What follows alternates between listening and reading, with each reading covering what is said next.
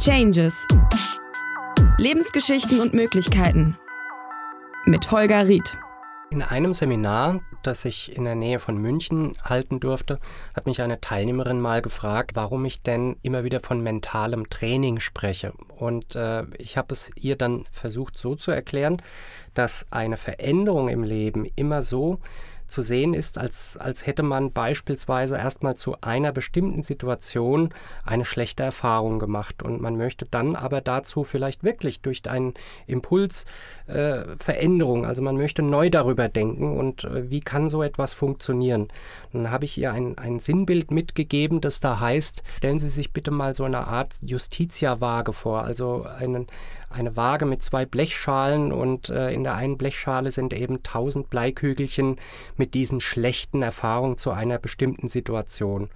Und äh, jetzt bekommen sie einen neuen Impuls im Leben und dieser neue Impuls bedeutet, äh, sie sind tatsächlich offen dafür, diese Veränderungen einzuleiten und tatsächlich auch bereit, jetzt symbolisch ein Bleikügelchen von der rechten Seite in die linke Seite zu legen, äh, was dann heißen würde, wir haben ein Verhältnis von 999 zu 1.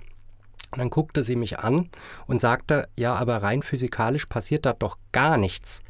Und da habe ich gesagt, genau so ist es.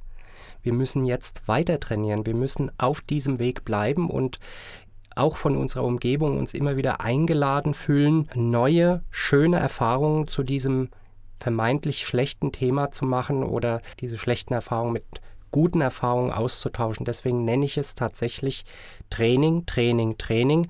Es ist so ein bisschen wie körperliches Training, dass wir sagen, wir, wir machen einen Marathon, äh, äh, wir wollen einen Marathon laufen, äh, oftmals in der Schnapsidee entschieden, fangen an miteinander zu trainieren und stellen auf einmal fest, oh Mann, da muss ich ja wirklich jeden Tag laufen, trainieren, äh, Training steigern, Ernährung umstellen, am Ball bleiben, um dieses Ziel wirklich zu erreichen. Und aus diesem Grund äh, und mit diesen symbolhaften Darstellungen konnte die Teilnehmerin wirklich nachvollziehen, was es bedeutet, mental zu arbeiten. Das heißt, in der Wiederholung liegt die Kraft, sich immer wieder die Dinge neu vorzustellen, neue Gedanken zu alten Programmen.